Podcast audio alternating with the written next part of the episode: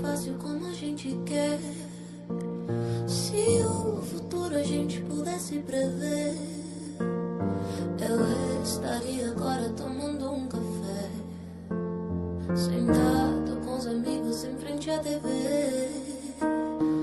Eu olharia as aves como eu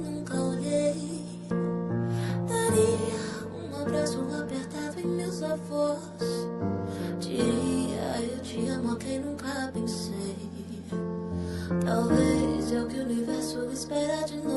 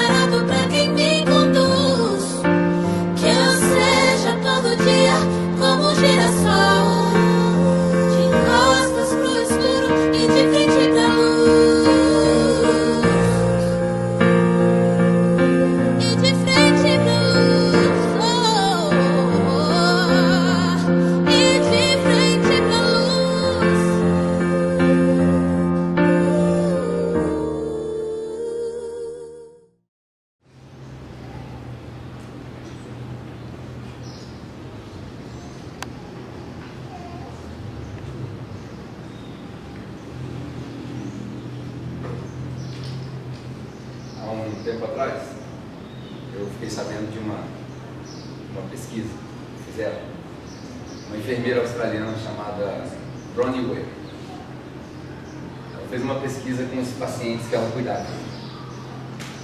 Ela passou alguns anos cuidando de pacientes terminais, que tinham menos de três meses de vida. E ela constatou que ela deixou de ser enfermeira e passou a ser psicóloga, ouvinte. E dessa experiência de muitos anos, nasceu um livro. Em inglês, infelizmente, esse livro não tem em português ainda. O livro chama Top 5 Regrets of the Dying. Quer dizer, os cinco maiores arrependimentos daqueles que estão morrendo. E hoje eu quero falar desses cinco arrependimentos. Talvez um ou dois que nos afligem. E o objetivo dessa mensagem de hoje é que você não viva uma vida com esses arrependimentos. Esses cinco arrependimentos são nessa ordem. O primeiro deles, a maioria dos pacientes terminais, com menos de três meses de vida, diziam que eles gostariam de ter vivido uma vida mais autêntica, aonde eles não viviam a expectativa que outros criaram para eles, mas uma vida que eles decidiram que era a vida deles. O segundo arrependimento, por incrível que pareça, eles diziam: Eu me arrependo de ter trabalhado demais. Se tiver cinto na sua cadeira, aperta ele aí, porque hoje vai doer. Eu me arrependo de ter trabalhado demais. Passei muito tempo trabalhando. O terceiro arrependimento que eles tinham, eles se arrependem de não ter expressado os seus sentimentos da maneira que eles deveriam expressar. Suprimir os seus sentimentos. O quarto arrependimento, eles se arrependem de não ter ficado próximos dos seus amigos. E o quinto arrependimento, eles se arrependem de não ter se permitido ser mais felizes. No sentido de não se conformarem com aquilo que as pessoas ditaram para eles, mas viverem uma vida feliz. Ao longo das últimas semanas, a gente vem falando sobre escolha, tempo, prioridade. E talvez essa mensagem pareça muito com as últimas mensagens que você já ouviu. Mas essa é uma tentativa minha de, de uma vez por todas, fazer você entender o que vem primeiro na sua vida, o que vem primeiro na minha vida. Porque eu detestaria ter passado pela sua vida e constatar que no final da sua e da minha, a gente se arrepende desses pelo menos cinco arrependimentos. Então nós vamos falar a respeito deles e talvez trazer uma perspectiva bíblica do, de como reverter isso. Falando do primeiro arrependimento, né, não viver uma vida autêntica. Eles se arrependem de não ter vivido uma vida autêntica, de ter vivido a vida que as pessoas colocaram para eles. Eu não sei se você já parou para pensar nisso nessa idade. Isso é muito comum a gente pensar enquanto a gente é adolescente. Não sei se você já parou para raciocinar, mas quando a gente é adolescente, a gente pensa muito sobre é, o que, que você quer ser. O que, que você quer ser quando crescer? Muitas pessoas colocam uma expectativa meio doentia nas crianças. Crianças de 15, 18, 20, 25 anos. Crianças. Muita gente acha que a gente tem que ter definido o que você é aos 25 anos de idade. A nossa sociedade coloca uma expectativa irreal ou surreal sobre as nossas crianças. Que aos 18 anos, ao sair da escola, ela tem que ter definido a carreira dela. Isso é surreal. É uma expectativa muito aquém daquilo que a gente pode ver. Ou aquela pergunta de quando a gente era criança, que os pais e os tios perguntavam para a gente: o que você quer ser quando crescer? E quando a gente é criança, a gente tem toda aquela imaginação. Ah, eu quero ser isso, aquilo. Mas se você raciocinar friamente, se alguém te perguntar enquanto criança o que você quer ser quando crescer, a resposta é básica. Eu vou ser quando crescer a mesma coisa que eu sou hoje. Eu. Porque muitas das pessoas, a gente confunde, a gente usa termos antropológicos para definir valores ontológicos. O que eu quero dizer com isso? A gente usa termos temporários, como médico, advogado, engenheiro, professor, dentista. Embora todas essas profissões sejam nobres, elas não definem quem você é. Você não é definido por aquilo que você faz. Você é definido por uma identidade que foi colocada dentro de você por Deus. Você é filho e filha de Deus criado para ser imagem e semelhança dele, para transportar a mensagem dele, independente daquilo que você faça. Ou quantos de nós aqui não conhecemos pessoas que se formaram em determinada área, mas não trabalham naquela área? Certo ou não? Na crise que a gente vive, isso é muito comum. E nós, como cristãos, não podemos ser uma igreja que é definida pelas nossas profissões, porque ser definido pela sua profissão é uma definição muito rasa para aquilo que Deus colocou dentro de você muito rasa. Deus colocou dentro de você algo muito maior que uma profissão. E a profissão, embora a gente confunda também e diz que a profissão dignifica o homem, a profissão dignifica o homem, o trabalho dignifica o homem. E o trabalho é muito diferente da profissão. Só porque você tem um trabalho que talvez hoje pareça menial, não quer dizer que você é dispensável. O seu trabalho não define quem é você. Você define quem é você. E quando você descobre o propósito que existe dentro de você, você permite que Deus defina quem é você. A maior parte dessas dúvidas, dessas, desses arrependimentos, gira em torno de uma vida sem propósito. Porque a partir do momento que a gente descobre o propósito pelo qual você vive, a pergunta que eu faço para os jovens quando eu sento com eles no café, né? alguns deles acham até engraçado. Quando eu sento com eles, eu pergunto para eles assim: por que, que você está vivo? E numa sociedade onde o suicídio está em alta, pode ser até perigoso. Mas eu gosto de provocar as pessoas. Por que, que você está vivo? Por que, que você acordou hoje de manhã? E a mesma pergunta eu vou estender para você, para você pensar durante essa mensagem. Qual é a razão que te fez levantar da cama hoje de manhã? Se fosse para a gente racionalizar, nós estamos num ambiente aqui de alguns metros quadrados e você está tomando o ar que eu respiro. Eu estou sendo obrigado a dividir o meu ar com você. Por quê? Porque eu deveria dividir o meu ar com você. Será que você é digno da vida que você tem? Será que a gente consegue defender aquilo que Paulo falava? Viva de uma maneira digna do chamado que você tem? Será que a sua vida vale a pena? Será que você está vivendo de uma maneira que Deus olha para você e fala: Bem feito, servo bom e fiel. Será que se o seu dia chegasse hoje, como a gente viu nessa música, se a gente se fizesse essas perguntas, se a vida fosse fácil, como a gente quer? Será que você está dando atenção para aquilo que você deveria estar tá dando atenção? Primeiro arrependimento. Eu queria ter vivido uma vida autêntica. Hoje, para quem tem menos de 30 anos aqui, sentado aqui, você tem um privilégio fantástico, porque eu estou entregando para você os cinco arrependimentos das pessoas mais velhas. E eu estou te dando a oportunidade de ver no presente aquilo que pode ser o seu futuro. Eu estou te dando a oportunidade de pensar agora e refazer suas decisões. Eu estou te dando a oportunidade de, de uma maneira saudável, óbvia, com respeito ao seu pai e à sua mãe, ter uma conversa saudável em casa e definir que aquilo que seu pai colocou para você não é o que você quer para a sua vida.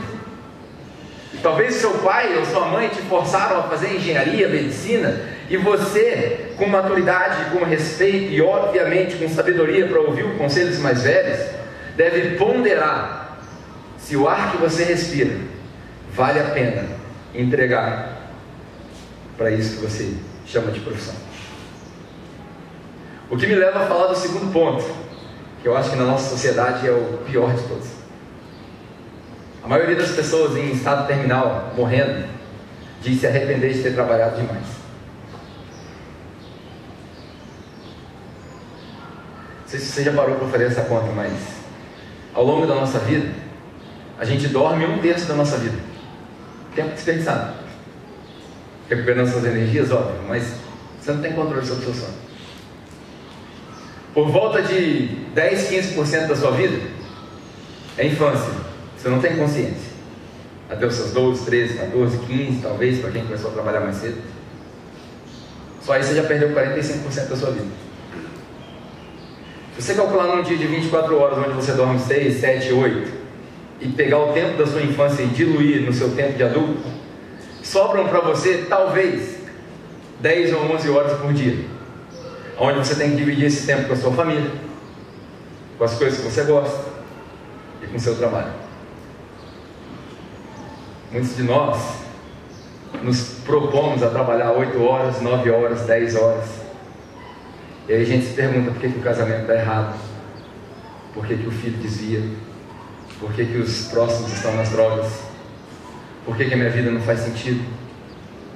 Porque a gente se dedica demais ao trabalho.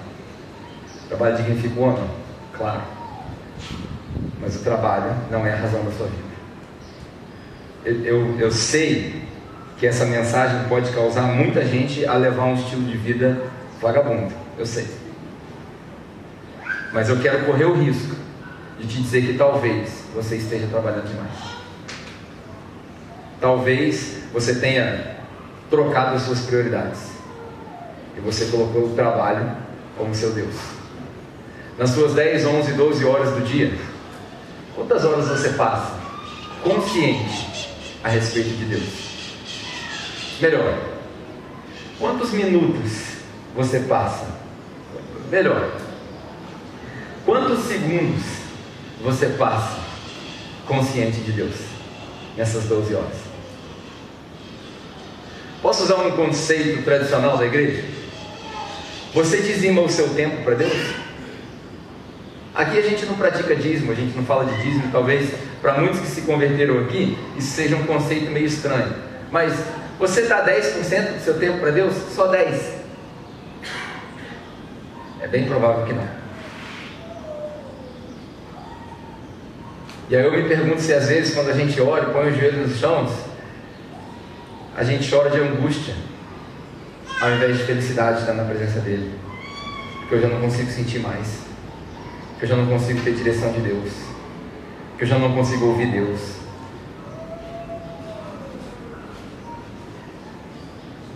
Porque eu não passo tempo suficiente.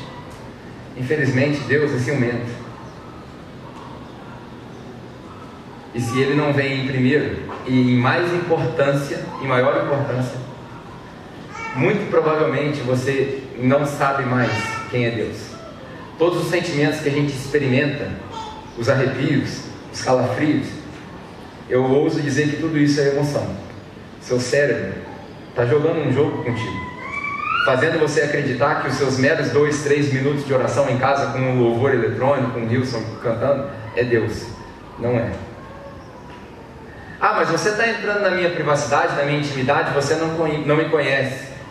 Eu sei, eu não te conheço. Talvez eu esteja errado. Mas com a minha pouca experiência, na maioria dos casos, as pessoas confundem emoção com unção. Confundem choro com a presença de Deus. Por que Deus não fala mais comigo? porque há muito você já não fala mais com ele. E por que isso? Muito trabalho, vida corrida, muita dedicação ao ídolo errado. Eu só consigo ver três razões pelas quais as pessoas trabalham demais. Eu posso estar errado, eu não sou sociólogo, mas eu só consigo ver três razões pelas quais as, pessoas trabalham demais. A primeira, porque o, lar está um inferno. Muita gente usa o trabalho como um escape. A minha casa está um inferno. Não consigo mais amar minha esposa, meus filhos não me obedecem, minha casa está toda destruída, eu não consigo reformar minha casa, eu preciso sair de casa. Alguns se entregam à bebida, outros à droga, outros ao trabalho. Trabalham demais. É um escape. E se o seu trabalho é um escape, precisa consertar. Porque uma hora isso vai estourar em outras partes da sua vida. No seu relacionamento, no seu casamento, na sua saúde física. O nosso corpo, ele é uma máquina. E o nosso corpo, sendo uma máquina, um computador, ele vive em conflito com o cérebro. Muitos de nós tentamos nos acalmar, diminuir o estresse, com exercício mental, meditação, psicologia e remédio. Mas na guerra entre corpo e mente, o corpo sempre vence. Não pense você que você com tratamento psicológico, remédio calmante, remédio para dormir, você vai vencer a batalha do seu corpo uma hora o seu corpo vence.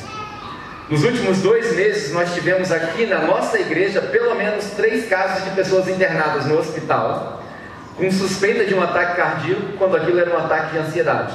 O corpo é uma máquina, e nessa máquina, os dois processadores, mente e coração, vivem em guerra. Confie em mim, o coração sempre vence. Porque o coração guarda as coisas, e na hora que ele estoura, pode não ter volta. A maior causa, a doença do século, a maior causa das internações cardíacas hoje não é comida, não é colesterol, não é açúcar, é estresse. Estresse a gente trabalha. Isso é bíblico. O trabalho foi para o homem uma punição. Ele dignifica o homem? Sim. Nós redimimos nosso trabalho? Sim. Mas o trabalho foi para o homem uma punição. O homem não tinha trabalho árduo no jardim. O homem tinha prazer no jardim. E quando o homem se rebelou contra Deus, Deus dá uma punição para ele, do suor do seu trabalho. Você vai comer. Antes ele podia comer à vontade, agora ele precisa trabalhar para comer. E é por isso que ele causa estresse. E você e eu precisamos aprender a gerenciar esse estresse. É a segunda razão que eu vejo alguém trabalhar demais. É isso. A gente inverteu as coisas. Ou o cara é viciado, né? Workaholic. Viciado no trabalho. Tem alguém aqui que é workaholic? Eu sou o único. Sou o único. Ontem, por exemplo, eu passei 14 horas aqui. Fui dormir às 4 da manhã antes de ontem, acordei às 7 da manhã e vim para cá. Eu amo o que eu faço, mas eu sou viciado. Igual aqueles encontros do Alcoólicos Anônimos, na Alcoólicos Anônimos, meu nome é Pedro. Eu estou um dia limpo. Porque ontem eu estava aqui 14 horas. Eu contei 14 horas. Estou falando isso para me gabar, não. Isso é um problema. Passei 14 horas aqui. E quando eu acabei, 9 horas da noite, voltei para casa. O que, você acha que eu fui fazer? Trabalhar. Minha esposa não estava em casa, fui aproveitar para trabalhar. Peguei minha mensagem, fui dormir duas horas. Acordei de novo, 5 e meia da manhã. Peguei minha mensagem, trabalhar, workaholic, eu preciso me tratar. Estou sendo sincero contigo. Será que você não precisa se tratar também não? Ou a terceira razão, que alguém trabalha demais, é já que trabalhar demais é um arrependimento. Dinheiro. Todo mundo gosta de dinheiro, certo? Ou não? Tem alguém aqui que gosta de ser pobre ou não? Ninguém gosta de ser pobre. Ninguém gosta. Todo mundo gosta de dinheiro. Dinheiro é um, é, entrou na nossa, na nossa vida e ele faz parte da nossa vida. Não é à toa que dinheiro é comparado a um Deus. A gente trabalha por dinheiro.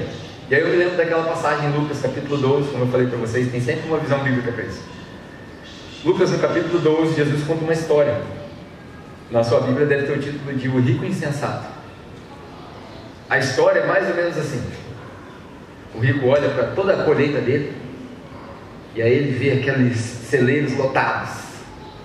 E aí ele se alegra e ele fala: Deus, olha como o Senhor tem me abençoado. Que fantástico. Olha a quantidade de dinheiro que eu tenho. Olha a quantidade de colheita que eu tenho. O que, que eu vou fazer com isso tudo? Eu não tenho mais onde guardar. Quem aqui não queria viver uma vida dessa? Eu não tenho mais onde guardar. Aonde que eu ponho isso tudo? De repente ele tem uma ideia. Já sei. Ahá! Qual é a ideia? Você lembra da ideia? A ideia mais absurda de todas. Ah, vamos quebrar isso aqui e vamos construir um celeiro maior. Para guardar mais. Aí Jesus continua a história e diz para ele: tolo, insensato. Na verdade, a palavra no grego, que está escrita em grego, porque Jesus não falava grego, Jesus estava falando provavelmente aramaico, mas a palavra da tradução é burro. Ele chama o cara de burro. Então, burro, imbecil. Você não sabe que hoje eu vou pedir a sua vida, hoje à noite, e aí quem vai aproveitar disso tudo? Quem vai ficar com toda essa herança? Aí Jesus continua de uma maneira maestral. E entra naquela parte que nós conhecemos em Mateus, no Sermão da Montanha, e Lucas acabou em outro lugar. Os pássaros. Não trabalham, não ajuntam, e Deus cuida deles. As flores não trabalham, não fazem esforço nenhum, e ainda assim nem Salomão, toda a sua glória, que a gente gosta de brincar, não se vestiu como elas. Portanto, não se preocupa com as coisas de comer, ou de beber, ou que vestir. A sua vida não é muito mais do que o que comer, o que beber e o que vestir? Mas não. Se nós fôssemos aquele jovem, a nossa resposta para Jesus é assim: claro que não, Jesus. A minha vida se resume em o que comer, o que beber e o que vestir. Eu sou burro, eu sou imbecil, eu sou insignificante. Porque é assim que a gente responde quando a gente dedica 10, 11, 12 horas para o trabalho e 30 segundos para Deus. Buscai primeiro o reino de Deus e toda a sua justiça e todas as outras coisas que serão acrescentadas. É um versículo lindo de se recitar.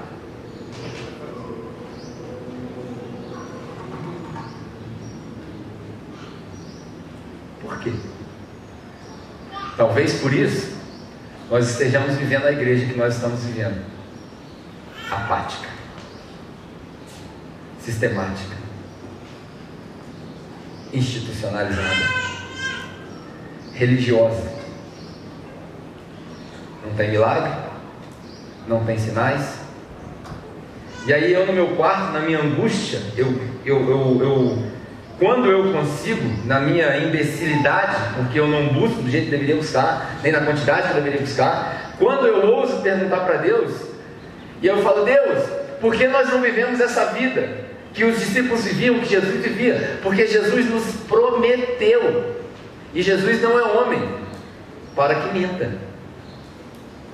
Ele nos prometeu de que esses sinais nos acompanhariam. Jesus não prometeu para nós que a gente ia atrás dos sinais, ele falou o contrário, que nós seríamos a fonte dos milagres. Nós seríamos a fonte da cura, a fonte dos sinais.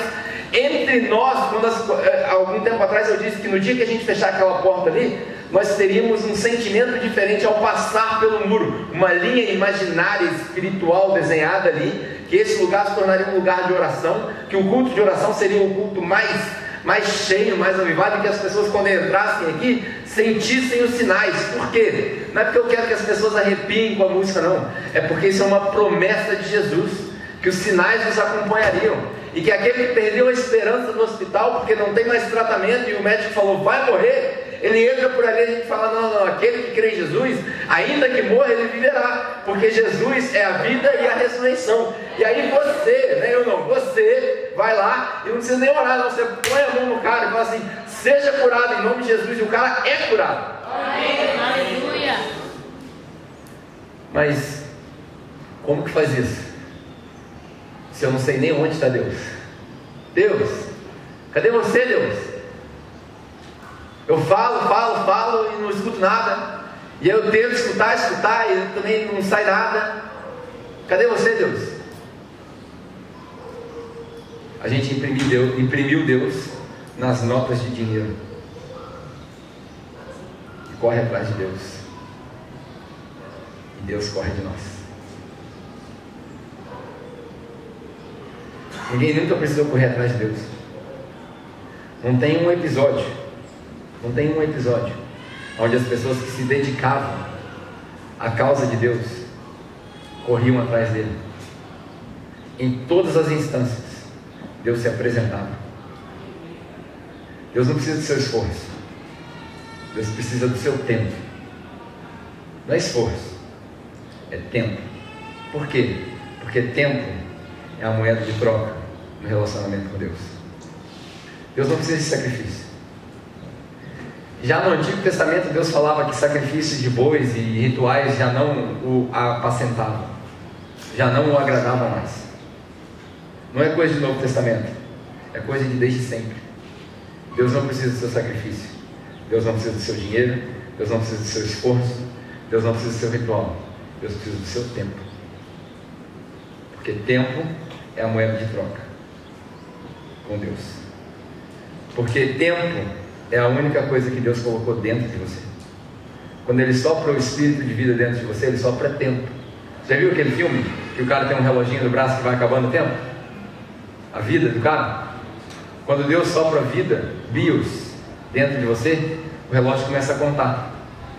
E no meio da sua caminhada pela bios, se você deu, entre aspas, sorte e Jesus te encontrou, você troca bios pela Zoe. Aí o relógio para. O relógio não desce mais. Aí você olha para o relógio que não desce mais e fala assim: ah, já que não está descendo, eu vou trabalhar, não vou dedicar tempo para Deus não.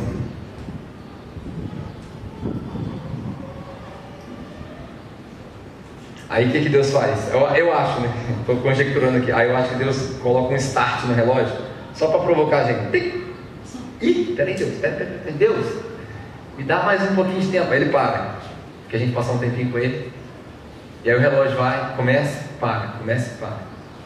A maioria de nós, quando chega nos 70, nos 80, olha para trás e fala, poxa, podia ter passado mais tempo com. Porque a gente percebe que as coisas materiais não trazem preenchimento. A gente percebe que as coisas fúteis não trazem preenchimento. E que o que preenche de verdade é tempo, vida, bios, zoe, com Deus.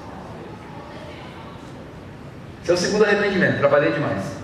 O terceiro arrependimento, terceiro arrependimento dos que estão em fase terminal é o seguinte: eu me arrependo de não ter expressado os meus sentimentos da maneira que eu gostaria. Todo mundo aqui já passou ou conhece alguém que passou por uma crise de depressão. Não sou psicólogo, da mesma maneira que eu não sou sociólogo. Mas eu ouso dizer que depressão é resultado de sentimento suprimido. Suprimir demais, uma hora o corpo vence. E aí, o que, que o corpo faz? O corpo provoca a mente. E aí a sua mente manda ordens para você: não quero sair de casa, não quero levantar, não tenho mais força. A força está no músculo, no sangue, que é um processo mecânico. Mas o cérebro é tão poderoso que quando ele manda uma mensagem, mesmo você tendo dormido 10 horas, você acorda cansado. Por que isso? Porque o corpo vence. Como é que faz isso? Óbvio, para quem sofre desses males, não é vergonha nenhuma, procure um médico, procure um psiquiatra, tome o remédio, porque a parte biológica vai te ajudar. Mas eu tenho certeza que a parte espiritual também é importante. Certeza, absoluta. Certeza. Que se você dedicar mais tempo para a parte espiritual, aos poucos o espiritual toma conta do cérebro e o cérebro refaz o caminho. E aí o cérebro dá ordens para o corpo: levanta e anda. E a gente levanta e anda. Por que, que a gente não consegue fazer isso mais? Porque a gente não passa tanto tempo assim como deveria com Deus. É, lendo os evangelhos, você chega num, num, num pedaço de João, capítulo 8, versículo 32. Bem famoso também. Quando a gente fala sobre a verdade. Conhecereis a verdade? E a verdade vos libertará. Claro que esse texto está falando sobre Jesus. Jesus é a verdade, ele está contradizendo a lei, a maneira que os judeus faziam as coisas. Mas se você tirar esse, pedir licença, tirar isso do contexto original dele e usar isso como um princípio, todo relacionamento baseado em verdade é saudável. Todo relacionamento baseado em ocultismo ou mentira é doentio.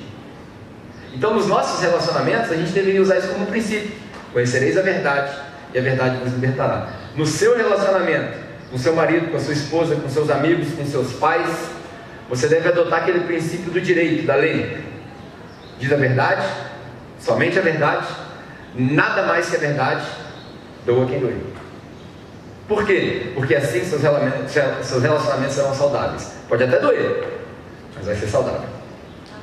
Se você esconder a verdade, seus relacionamentos serão doentios. Por quê? Porque o pai da mentira é o diabo. E aí o diabo, eu já falei isso aqui algumas vezes, o diabo não precisa que você o adore. Ele só precisa que você não gaste tempo com Deus. Aí ele põe várias distrações. A vida com Deus e a vida sem Deus é mais ou menos o seguinte: a vida com Deus é uma caminhada no parque, caminho livre. A vida sem Deus é uma corrida, uma maratona de 42 quilômetros que você deve correr na velocidade de um tiro de 100 metros, cheio de obstáculos, poças e aqueles negócios altos você tem que pular com vara. Então você vai capotando, a vida sem Deus é assim, você vai capotando em trabalho, em relacionamento, em divórcio, em briga, em filho, em dívida, em escola, em boleto, e mais boleto, e renda, tudo isso do diabo. Aí você vai capotando pela vida, até, até que Deus, por misericórdia, uma hora ele aparece assim, ei, ei, ei, ei, ei, ei, ei. Que horas? Porque você não precisa correr atrás de Deus, ele se apresenta para você. Ei, ei, estou aqui, ó. Quem aqui lembra quando estava passando por um momento de depressão que Deus falou assim: Ei, eu aqui, ó. Lembra disso? Eu aqui, ó. Estava difícil, aí de repente você pisou numa igreja, aí na música, ó Deus falando comigo, aí chora, aí cura, acabou. Olha eu aqui, ó. Aí Deus fala assim: Para que, que você está correndo aqui, meu querido? Cheio de obstáculo aí que o diabo está colocando para você. Vem para cá, ó. O que, que é isso? Vinde a mim, todos estão cansados e oprimidos, e eu. Tomai sobre mim, tomai sobre vós o meu. Que ele. E o fardo é? O fardo é leve. A vida com Deus, o fardo é leve. O jugo é suave. Tem estresse. Tem depressão. Pode acontecer? Claro que pode. Todo mundo é suscetível a isso. Mas a gente não, a gente não mora na depressão. A gente não vive na depressão. Porque a vida com ele é suave. O que, que, é isso? Expressar os sentimentos. Eu não tenho esse problema. Esse aqui é um problema que eu não tenho. Eu quando chegar nos meus 80, 90, esse aqui eu não vou ter. Problema de expressar meus sentimentos. Eu acabo machucando um monte de gente, tanto que eu expresso meus sentimentos. Você deveria ficar assim um pouquinho também. De vez em quando faz bem para você. Lógico que a gente tem que ser amável com todo mundo, fazer o próximo como a gente quer que faça para nós. Mas de vez em quando é bom dar um, dar um tirado em alguém, entendeu? Você fala assim, nossa, precisando disso. Você faz o serviço, então eu já falei, pô, eu, eu, eu, gastei, minha mão tá gasta de fazer isso aqui. Aí chega um cara que não, não vem nunca, não participa. Ah, podia fazer assim, ah, eu tô doido pra. Eu tô doido pra alguém criticar aquela sala ali. Ah, fala daquele piso ali pra ver. Na hora que o cara falar daquele piso, ele falou, irmão, na moral, tem mais piso pra colocar aí. Quer colocar? Pra não falar o palavrão que eu ia falar, porque tá gravando, né? É porque as críticas só vêm de quem não faz nada. Tem tempo. Já reparou? Tem tempo. Sobrando com o diabo. Aí o diabo fica botando na cabeça dele. Ah, critica lá que ele fez lá. Desabafar um pouquinho, né? Ai, ai. Quarto arrependimento, estou acabando já. Quarto arrependimento. Não ter mantido um relacionamento sólido com os meus amigos. Um versículo na Bíblia que diz que, Provérbios capítulo 18, versículo 24: Existem amigos que são mais achegados que irmãos. O que é isso? Os amigos são a família que Deus te permitiu escolher. Porque a gente não escolhe a família que nasce. Mas os amigos são a família que Deus te permitiu escolher. A maioria das pessoas em estado terminal, quando passa por pesquisas dessa natureza, que aconteceu com, com essa enfermeira, eles dizem que quando eles chegaram no final da vida, eles perceberam que eles se envolveram demais com a própria vida, com as coisas que estavam acontecendo só com eles, e esqueceram dos amigos. E aí, na sua, na, no leito de morte, eles tinham o desejo de chamar os amigos Cadê os meus amigos? E aí a gente já não consegue mais encontrar, porque um viajou, um mudou, a gente não consegue mais encontrar os amigos. E aí passa dessa para melhor ou para pior, né? Passa dessa para melhor ou para pior, sem a presença dos amigos. E aí foi constatado que para os dois lados, tanto para quem morre, quanto para a família que fica, quando os amigos de verdade estão presentes nesses últimos momentos, a transição é muito mais saudável, muito mais natural, muito mais feliz. Uma pessoa que morre em volta dos seus amigos, ou, ou envolta pelos seus amigos, morre feliz. Nossa, também deprei mensagem falando de morte. Morte é um assunto que a gente deveria falar com mais frequência. Porque é a única coisa que todos nós vamos passar. A gente deve aprender a passar por isso. E nós que somos cristãos, deveríamos ser a resposta da sociedade para esses momentos difíceis. Porque nós temos certeza de uma vida eterna. E para nós a morte não é o fim. Para nós a morte é só o começo. Eles se arrependem de não ter os amigos próximos. E por último, último arrependimento que eles têm é não se permitir ser mais feliz, no sentido de é, se conformar com as coisas. Sabe, eu, eu, eu, converso com muita gente mais velha, a maioria dos meus mentores são muito mais velhos que eu. E alguns deles é, já falaram para mim o seguinte: eu, eu, eu, numa conversa, às vezes falando de. É, as economias, os, os, meus mentores falam muito sobre economias, aposentadoria, o que, que você economizou. Eu, sou uma pessoa muito planejada. E aí eu falo para eles, cara, por que, que você não para de fazer o que você está fazendo? Faz outra coisa, tem tanta coisa. E aí a frase muito comum, talvez entre as pessoas mais velhas, é: eu não tenho mais tempo para errar. Agora não posso mais correr risco. E aí, aos seus 40, 45, a gente assume essa responsabilidade de que não pode errar mais e esquece que vive mais 40, 50, 60 anos às vezes, agarrado naquilo. O cara tem um trabalho que, ah, esse trabalho aqui pelo menos é certo. É, na, na, nossa sociedade, os concursos públicos né, têm estabilidade, então não pode ser mandado embora. Mas o cara está infeliz, ele não aguenta mais o trabalho é um saco, está causando estresse, está ruim para a família dele. E aí ele vai para o trabalho assim mesmo, por quê? Porque é estável, é para o resto da vida. E aí ele se coloca naquela posição e quando chega no fim da vida ele olha para trás e fala, poxa, podia ter feito outras coisas. Meu conselho para você, principalmente você jovem, ao tem menos de 30, melhor coisa que você pode fazer para o seu futuro, viaje. Viaje o mundo. Esquece esse negócio de fazer poupança aos 20 anos de idade. Você nem sabe o que é poupança. Eu morro de rir quando o João fala para mim, estou fazendo poupança. Quanto você tem? 400 reais. Coitado, quando ele descobrir 400 reais, paga nem a conta de luz. Fazer poupança, pai, pega 400 reais, vai para Penedo Escala. Glória a Deus, Aí, tá vendo? Vai fazer escalada, vai para cachoeira, entendeu? Trabalha no seu trabalho, cara, tudo você ganha, eu ganho 1.200 reais por mês. Pô, tira 100 para você fazer uma economia, 200, e aí você quiser contribuir com a igreja, você contribui com outra parte. O resto, meu amigo, ajuda na sua casa, você precisar ajudar na sua casa. Se você for uma pessoa abonada, que seus pais não precisam da sua ajuda, use o seu dinheiro para adquirir experiências. Porque experiência ninguém te tira. Pega um ônibus e vai para São Paulo. Ah, vou passar dois dias em São Paulo. Chega lá, entra no, no backpack, vamos passar dois dias em São Paulo, vamos ver como é que é o estilo de vida em São Paulo. Pega um ônibus aqui, ó, vai para o Paraguai. Teve um monte de maluco que foi para o Chile, cinco dias de ônibus, para ver jogo do Flamengo. Pega um ônibus vai para o Chile, para ir para os Andes. Vai custar mais barato que o Flamengo, porque está em alta temporada do Flamengo. Vai para o Chile, vai ver neve, vai falar espanhol, falar espanhol. É experiência. Pega o avião aqui, ó, tira o visto e vai. Vai para Kentucky, vai para Flórida, não, só tem brasileiro lá. Não vai falar inglês nada. Vai para Kentucky, vai para Kansas, vai para, sei lá, vai para Utah, cheio de mormon. Campo, campo evangelístico, um monte de mormon em Utah. Aí você vai falar com eles. Viaja. Pega o avião, vai para Dubai, vai ver como é que é o estilo de vida dos muçulmanos. Vai para o Japão, para conhecer a cultura oriental. Roda o mundo. Quando você tiver 30, aí você para e fala assim: o que, que eu fiz? Olha só que interessante, estou compartilhando isso aqui com você. A minha filha tem 8 anos de idade. Minha filha já passou em 5 países, morou em 3, andou mais de avião do que muita gente de 80 anos vai andar no resto da vida. Minha filha fala três idiomas, 8 anos de idade. Quando essa menina crescer, ela vai ser um monstro, no bom sentido. Ninguém segura ela. E aí eu e a mãe dela conversamos todos os dias. O que ela vai fazer quando crescer? Ela vai ser feliz ela vai arrebentar, mas pelo amor de Deus, não põe essa menina na faculdade não. É, que isso? Porque vai tirar todo o intelecto dela e vai transformar ela num engenheiro, num administrador, num enfermeiro.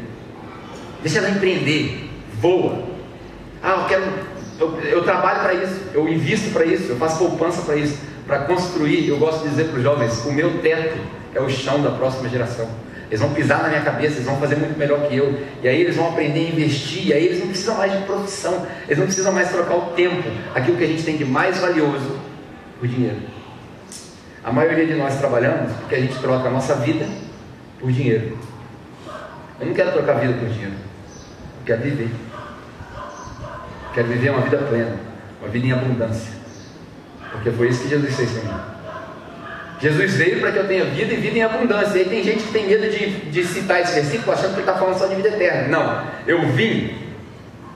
Não é vocês vão para ter vida em abundância. Não, eu vim para que vocês tenham vida e vida em abundância. E ele não está falando de bens materiais. Ele está falando de plenitude de vida, consciência. Eu estou feliz da maneira que eu estou. Desses arrependimentos aqui, eu não tenho nenhum deles hoje. A não ser o workaholic, que eu trabalho demais. Eu olho para essa lista aqui e eu falo, cara, se eu morresse hoje, eu morreria tranquilo, feliz. A única coisa que eu faria, eu arrastaria as minhas filhas e a minha esposa para todos os meus trabalhos. Talvez elas não aguentem. Mas eu arrastaria, eu, eu tenho plena consciência, convicção. Se alguém me perguntar, assim, você está feliz com a sua vida? Eu estou mais do que feliz. Eu estou bem aventurado com a minha vida. Eu não tenho um arrependimento daquilo que eu faço. Isso é difícil de acontecer. E eu tenho certeza que você pode fazer a mesma coisa também. Descobre seu chamado. Descobre seu propósito. Para a gente terminar, enquanto eu estava preparando essa mensagem, uma amiga me mandou um, um, um relatório né, de uma lenda. Vou usar uma lenda aqui para explicar um negócio, e aí a gente vai ler um versículo e a gente termina. Pode ser? Está todo mundo acordado ainda? Ninguém deprimido? Essa lenda é de um, de um homem chamado Sísifos. É uma lenda grega. Sísifos. A palavra é até complicada, né? Se eu falar muito rápido, eu posso falar besteira. Sísifos. Qual que é a história dele? A história dele é que ele era um cara muito inteligente, ele usava a própria inteligência dele para o seu próprio benefício, ele passava a perna em muita gente. E num desses episódios, ele passou a perna nos deuses. E aí ele, ele confundiu a morte. Olha que está esperto. Ele confundiu a morte, ele, ele, ele fez uma proposta para a morte, a história é muito longa, mas ele conseguiu prender a morte num abismo. Se assemelha muito àquilo que a gente lê dos fins dos tempos, Apocalipse, por aí vai. E ele prendeu a morte num abismo. E aí esse abismo chamava Hades também, que é um termo grego. Então ele prendeu a morte num abismo. E enquanto a morte estava presa, ninguém morria, óbvio. Todo mundo vivia para sempre. E aí o mundo acabou a graça, porque as guerras não tinham mais propósito, porque ninguém morria na guerra. Então ficava aquele marasmo. E aí, quando chegou aos ouvidos do Deus maior, Zeus, né, da cultura grega, chegou aos ouvidos de Zeus, Zeus ficou irado com ele e foi ao encontro dele. E aí perguntou para ele o que, que você fez, e aí ele não conseguiu se esquivar, e aí Zeus deu uma punição para ele. Falou: Você vai ser punido a viver uma vida eterna e sem propósito. Pior castigo que alguém pode receber. Uma vida eterna e sem propósito. Qual era o castigo dele? Ele foi colocado debaixo de uma montanha. E aí o, o, a tarefa dele era empurrar uma pedra gigantesca montanha acima. E quando ele chegava no alto da montanha, qualquer semelhança com o seu trabalho é mera, mera coincidência. Quando ele chegava no alto da montanha, Zeus provocava aquela pedra para sair do controle dele e a pedra rolava a montanha abaixo. E aí ele se via no fim do dia, descia a montanha, e no dia seguinte ele rolava a pedra de novo. E ele fazia aquilo eternamente. Essa era a maldição de Sísifos. Tem muito crente que serve Zeus e não Deus. Que acha que Deus é um Deus que pune a gente com esses, com esses castigos e causa uma vida sem propósito. E a gente faz perceber que Deus, né, usando os clichês cristãos, Deus não é um Deus que põe pedra no seu caminho, Ele é um Deus que tira pedra do seu caminho. Você consegue perceber a diferença? Deus não é um Deus que põe uma montanha na sua frente. Deus é um Deus que faz você superar a montanha. É outra. É... Deus não é um Deus que quer que você viva uma vida sem propósito. Ele quer que você viva uma vida de propósito e com propósito. É totalmente diferente. E aí eu, eu penso nessa canção que a gente ouviu, que eu coloquei de propósito, que talvez você estivesse desconectado e eu vou colocar de novo, para a gente encerrar já já. Mas eu quero que você leia comigo Eclesiastes capítulo 9. A gente vai ler, mas preste atenção, enquanto você abre sua Bíblia, escuta bem as palavras que eu vou te dizer. É a última coisa que nós vamos fazer. Nós vamos ler, assistir o vídeo e a gente conclui. Enquanto a gente estiver lendo, eu quero que você pense como que o homem mais sábio da face da terra escreveu essas palavras já no fim da sua vida. E aí, essas palavras de Salomão, no capítulo 9, vão fazer um pano de fundo para a letra dessa música que talvez você não tenha prestado atenção. Nós vamos colocá-la um pouco mais alto agora, para você meditar. Eu costumo dizer que essa música, o título dela deveria ser Salmos de Whindersson Nunes. Para quem não sabe, quem escreveu essa música foi o Whindersson Nunes. Salmos de Whindersson Nunes. Porque a música, ela, ela coloca uma situação interessante. Ela começa com o si, que é a grande pergunta da vida, quando a gente está velho. E se? E aí no meio, no, no, do meio para o final da música, ele deixa o e se e ele começa com eu quero. Eu vou deixar só nisso. E se eu quero. Vamos ler Eclesiastes capítulo 9 e aí a gente vai ouvir a música e meditar nessa música mais uma vez. Eclesiastes capítulo 9, versículo 1 ao 10. Olha o que, que Salomão diz. Refleti nisso tudo e cheguei à conclusão de que os justos e os sábios e aquilo que eles fazem, tudo isso está nas mãos de Deus. O que os espera, seja amor ou ódio, ninguém sabe. Todos partilham um destino comum: o justo e o ímpio, o bom e o mau, o puro e o impuro, o que oferece sacrifícios e o que não os oferece. O que acontece com o homem bom acontece com o pecador. O que acontece com quem faz juramentos acontece com quem teme fazê-los. Este é o mal que há em tudo que acontece debaixo do sol. O destino de todos é o mesmo. O coração dos homens, além do mais, está cheio de maldade, de loucura diante de toda a vida. E por fim, eles se juntarão aos mortos. Quem está entre os vivos tem esperança, pois até um cachorro vivo é melhor do que um leão morto. Pois os vivos sabem que morrerão, mas os mortos não sabem de nada. Para eles não haverá mais recompensa e já não se tem lembrança deles. Para eles, o amor, o ódio, a inveja, há muito desapareceram. Nunca mais terão parte em nada do que acontece debaixo do sol. Portanto, olha a conclusão de Salomão. Portanto, irmãos, vá, coma com prazer a sua comida e beba o seu vinho de coração alegre. Pois Deus já se agradou do que você faz. Preste bem atenção nessa frase. Deus já se agradou daquilo que você faz já se agradou no passado daquilo que você faz no presente. Deus já se agradou. Antes que você faça alguma coisa, Ele já olhou e já riu. Ele não está esperando o resultado daquilo que você faz para te dar uma recompensa. Ele já se agradou daquilo que você faz. Esteja sempre vestido com roupas de festa. Unja sempre a sua cabeça com óleo. Desfrute a vida com a mulher a quem você ama, todos os dias da sua vida sem sentido que Deus deu para você debaixo do sol. Todos os seus dias são sem sentido. Pois essa é a sua recompensa na vida pelo seu árduo trabalho debaixo do sol.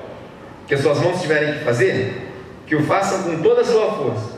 Pois na sepultura para onde você vai, não há atividade, nem planejamento, não há conhecimento e nem sabedoria me parece que Salomão, tirando todo o lado espiritual, tirando toda a espiritualidade, toda a teologia, toda a escola de pensamento que vai defender que Deus está no controle de todas as coisas, que, que tenta mostrar um contraste entre o controle de Deus e a responsabilidade do homem, tira tudo isso de lá e simplifica as palavras de Salomão. Me parece que Salomão está querendo dizer o seguinte: o poder daquilo que Deus te deu, o poder do tempo que Deus te deu está nas suas mãos.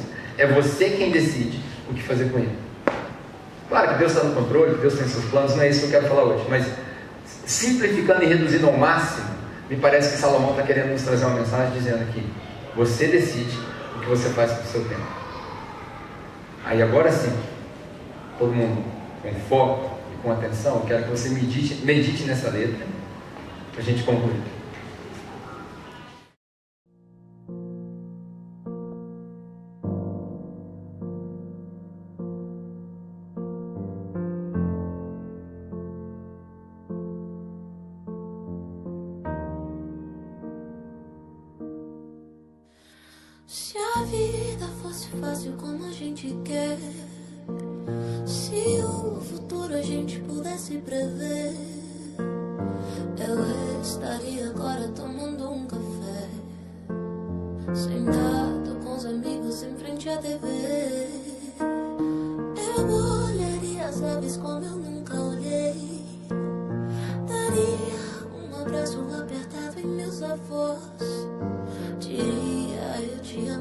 Nunca pensei.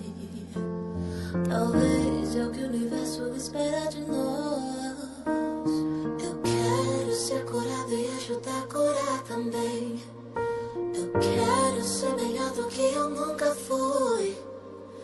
Fazer o que eu posso pra me ajudar. Ser justo e paciente como era Jesus.